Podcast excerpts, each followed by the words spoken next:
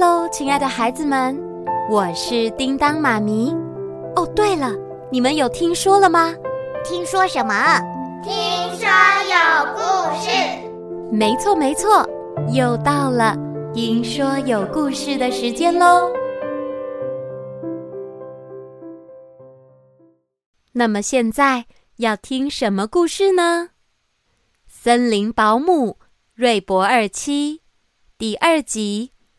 森林怪物，那你准备好了吗？我们马上开始喽！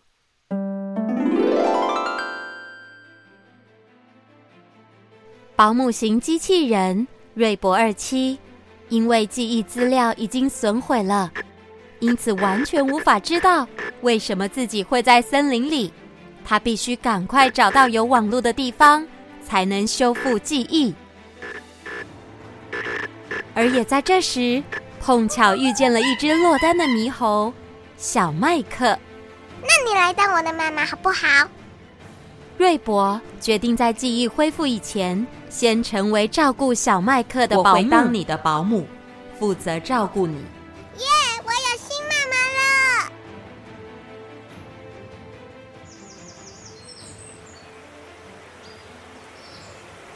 这是一个舒服又凉爽的早晨。微风徐徐地吹动树枝，金色的阳光洒进森林里，映照出一片祥和温暖的气氛。小麦克靠在瑞博的右肩膀上，不停兴奋介绍着森林里他所到过的每一片足迹。妈妈，我跟你说，这些就是我常吃的果实，你要试试看吗？我不需要吃东西。嗯，对吼，还有。那是我平常睡觉的大树，就在那边，你有看到吗？有的，我看到了。猕猴都会在固定的地方过夜休息。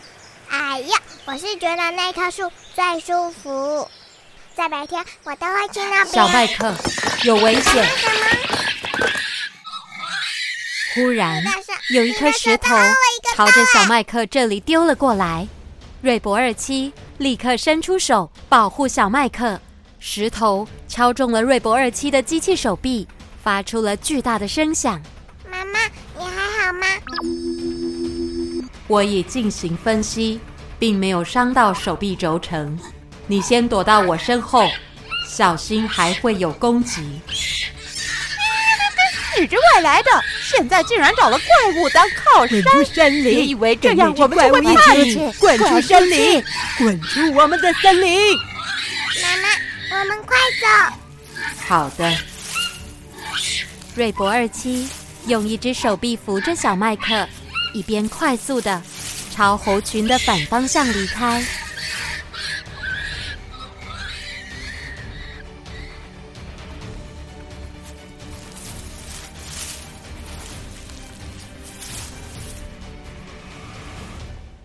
里应该安全了，他们没有追过来。小麦克，我无法判断为什么同族的猴群要攻击你呢？其实我不是在森林出生的，我从小就住在一个笼子里，那里有许多穿白色衣服的大猴子走来走去。你说穿白色衣服的？大猴子，虽然我听不懂他们说什么，但他们给我食物吃，照顾我，对我很好。哦，这只小猕猴看起来真可爱。别靠太近，它对人类可是很有戒心的。是吗？我看它对我挺亲近的，乖哦。来，这个给你。然后突然有一天，有一群穿黑色衣服的大猴子走进来。黑色衣服，大猴子。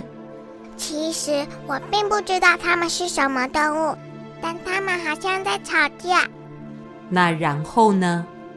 然后我就被黑色衣服的大猴子带走了。他还拿奇怪的东西刺我，结果我就。我就不知道发生什么事了。等我再次醒来，就来到这个森林了。原来如此，所以他们才会说你是外地来的吗？嗯，刚开始看到有同类，我还很开心呢。但他们根本不接受我，还想攻击我。我也不知道能去哪里。别担心，小麦克，现在有我瑞博二七照顾你。嗯，谢谢妈妈，我好开心啊。不过，我们有个很重要的事情要做。什么事啊？我们要建造一个真正的家。家，像是我以前住的笼子吗？不，家不是笼子。在家里，你随时能进出，同时也能保护我们的安全。听起来很棒，那我们一起来建造吧。好的，首先我们必须找一个好地方。瑞博二七与小麦克开始寻找一处适合的地方，来建造属于他们的家。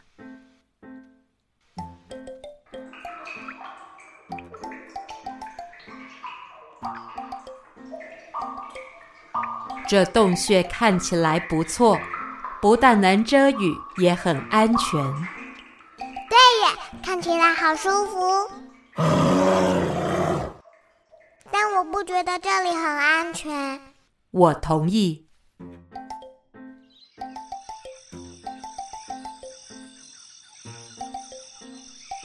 他们来到溪边，悬崖、绿草地。甚至还爬到树上寻找。爬树我最坏，妈妈，你跟着我。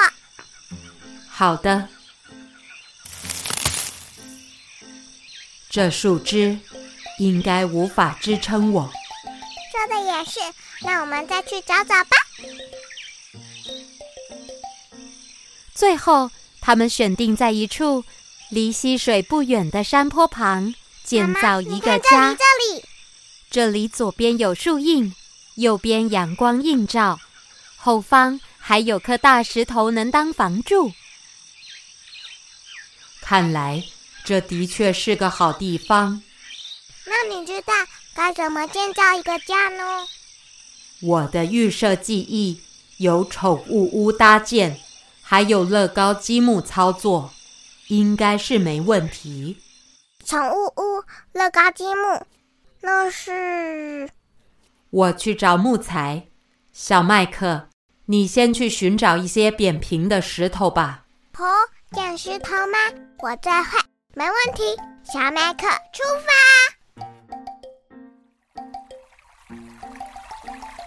妈妈说要扁扁的石头。哇，这个好漂亮哦！这个也是，再高高。啊，不对。现在不是玩石头的时候，要盖一个家，扁扁的石头。小麦克在溪水旁捡着一颗又一颗的石头，他完全没有注意到身后有一道黑影正慢慢、慢慢的靠近。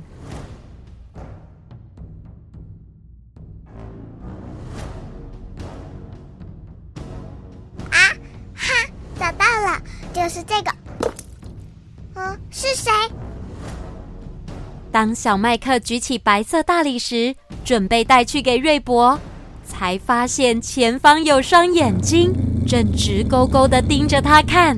你别过来，我妈妈可是会把你踢飞的。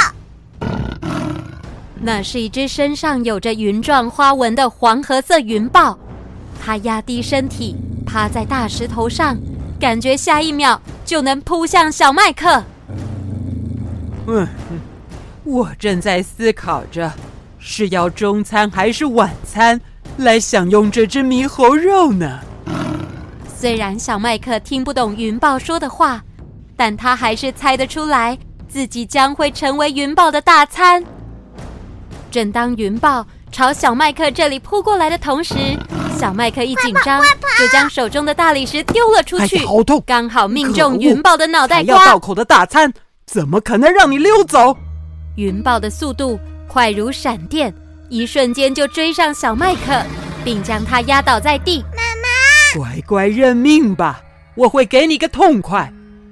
当云豹张开大嘴朝小麦克的脖子准备一口咬下去，什么啊？猕猴肉怎么会这么硬？原来云豹咬住的是一只机器铁脚，而那只铁脚正是瑞博二七。他用身体撞向云豹，将小麦克抱在怀中。语言判别完成，自动切换语言系统。啊哈！原来是你，你就是大家口中说的怪物。我并不是怪物，我是保姆型机器人。什么？你竟听得懂我们暴族的语言？我的语言系统似乎能判断出不同动物的语言。哎呦，我从来没听过有这种事。所以你会说很多动物的语言？应该是如此。不过，能请你不要吃掉小麦克吗？小麦克？你说那只猕猴啊？是的。好，我可以答应你不吃它，但我有个条件。是什么条件？你这家伙实在太有趣了，我要交你这朋友。朋友？他在对你说什么？不是要把我吃掉吧？你明白“朋友”是什么意思吧？我明白，只是我不曾当过别人的朋友。好，那从今以后我们就是朋友了。啊，对了，朋友，能帮我跟野兔们问一下，他们住在哪个洞吗？他们实在太美味了。我可以当你的朋友，但我不能帮你猎捕其他动物。是，好吧，我就问问而已。你叫我可拉就好。他是小麦克，那你呢？我叫瑞博二七。瑞博二七，奇怪的名字，我就叫你二七吧。二七，你们住哪儿？妈妈，他不会吃我，对不对？瑞博二七与云豹可拉交谈起来，而躲在瑞博怀中的小麦克看到可拉不再将自己当成目标，因为好奇心作祟，他悄悄地跑到可拉身后，玩起了他的尾巴。有妈妈在，我应该就安全了。小猴子，你在做什么？我们正准备要建造一个家，现在材料都准备妥当了。你们要盖一个家？我知道有些动物会自己盖家，不过那实在麻烦。随便一棵大树就能当我的家了。等家建造好，可拉，只要你遵守约定，不吃小麦克，随时都欢迎你来我们家玩。放心，我这云豹说到做到，我会再来找你的。云豹用尾巴轻拍了小麦克的头。并表达出自己的善意。小家伙，抱歉了，你可要跟好二七，别再落单了。哼，不管你说什么，只要不要吃我就好。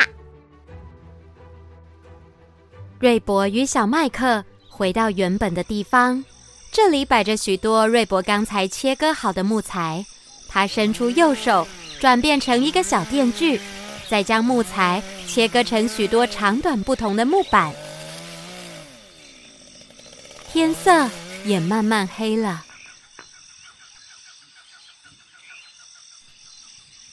小麦克早已在木板旁的草堆上睡着。瑞博二七将不同长度的木板分类，完成工作以后，他来到小麦克的身旁坐了下来，进入了机器人特有的休眠模式。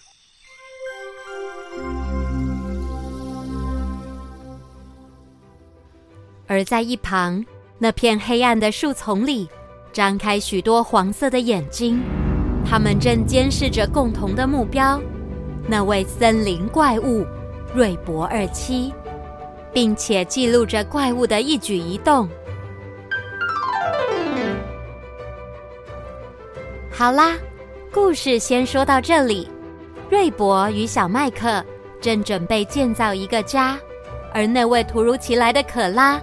是否真心想与瑞博二期当朋友，还是别有目的呢？叮当妈咪会在下一集森林沟通者再说给你听，那就敬请期待喽。